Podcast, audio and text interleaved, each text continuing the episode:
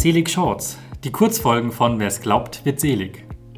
Neben unseren monatlichen großen Folgen gibt es ab sofort wöchentliche Kurzfolgen. Hier liest jeweils eine Person die zum Tag passende Bibelstelle und teilt in ein paar Minuten seine bzw. ihre Gedanken dazu mit. Heute mit Melanie Freitag. Lesung aus dem Brief des Apostels Paulus an die Gemeinde in Rom. Schwestern und Brüder, Christus ist, als wir noch schwach waren, für die zu dieser Zeit noch Gottlosen gestorben. Dabei wird nur schwerlich jemand für einen Gerechten sterben, vielleicht wird er jedoch für einen guten Menschen sein Leben wagen. Gott aber verweist seine Liebe zu uns darin, dass Christus für uns gestorben ist, als wir noch Sünder waren. Nachdem wir jetzt durch sein Blut gerecht gemacht sind, werden wir durch ihn erst recht vor dem Zorn gerettet werden. Da wir mit Gott, Gott versöhnt wurden durch den Tod seines Sohnes, als wir noch Gottes Feinde waren, werden wir erst recht, nachdem wir versöhnt sind, gerettet werden durch sein Leben. Mehr noch, ebenso rühmen wir uns Gottes durch Jesus Christus, unseren Herrn, durch den wir jetzt schon die Versöhnung empfangen haben. Wort des lebendigen Gottes. Nachdem ich mich mit dieser Bibelstelle auseinandergesetzt habe, ist mir der bekannte Satz aus dem Korintherbrief 13 in den Sinn gekommen. Nun aber bleiben Glaube, Hoffnung und Liebe. Aber die Liebe ist die größte unter ihnen. Gerade dieser Dreiklang ist das, was das Leben jedes Einzelnen von uns hier und auf der ganzen Welt gestaltet. Ich bin überzeugt davon, dass unsere materielle Welt nur die halbe Wahrheit ist, dass es viel mehr gibt, dass hinter dem Geschaffenen ein Schöpfer steht und kein blinder Zufall.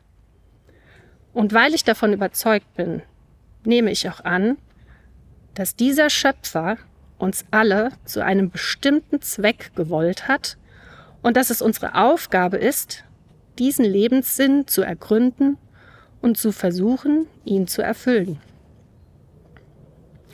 Und genau aus diesem Grund ist es so etwas Besonderes, wenn Paulus schreibt, wir sind gerecht geworden. So scheint es, dass Verfehlungen verziehen werden können, da wir Frieden mit Gott durch seinen Sohn Jesus Christus empfangen haben. Und wer das glaubt, für den gilt das auch. Aber ist mit Jesus alles gut, wenn wir durch unseren Glauben gerecht sind?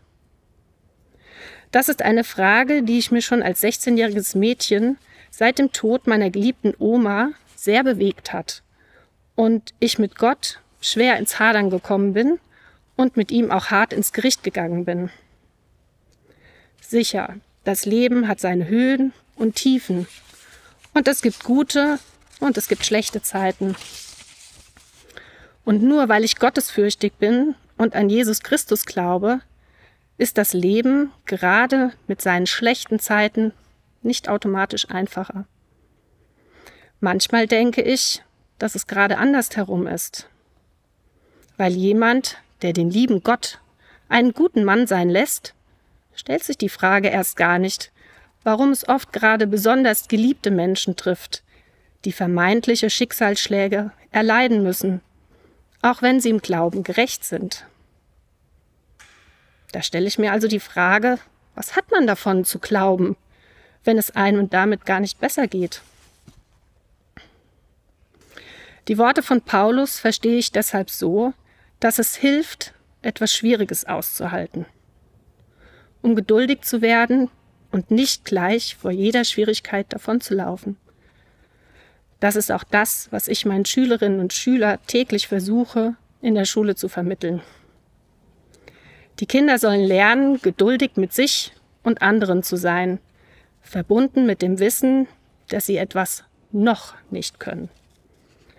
Dabei macht der Glaube an sich selbst und auch an Gott den feinen Unterschied, weil ich mich an Gott wenden und um seine Hilfe bitten kann, Mit Hilfe des Gebets kann ich meine Sorgen, Nöte und Ängste vor Gott bringen und Gott als Ansprechpartner gewiss heißen. Das Leben ist sicher damit nicht automatisch einfacher, aber damit haben wir zumindest mal eine Adresse, an die wir uns wenden können. Wir sind nicht allein in einer manchmal gleichgültig wirkenden Welt. Und das zu wissen, das macht auch hier wieder den feinen Unterschied. Denn mit der Geduld, die, damit, die wir damit erlernen können, werden wir zur Hoffnung geführt. Und all das Schöne, Hässliche und Traurige in der Welt ist ebenso vergänglich wie unser Leben selbst. Die Liebe, die wir aber in unserem Herzen tragen und uns von Gott geschenkt wurde, äußert sich in dem, was ich sage und auch in dem, was ich tue. Die Liebe ist die große Antriebskraft für unser Handeln und verändert alles, das Leben und auch die Welt selbst. So kann man auch sagen, dass die Liebe in uns der Antrieb Gottes ist.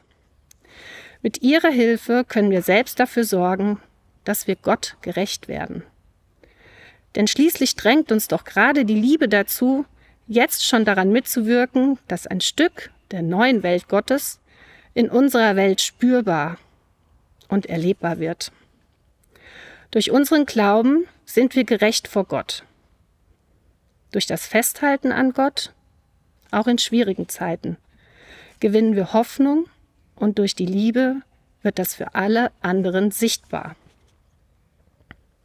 Geh also hinaus in die Welt und sei verschwenderisch mit guten Worten und Taten. Verbreite Freude, Liebe und Hoffnung.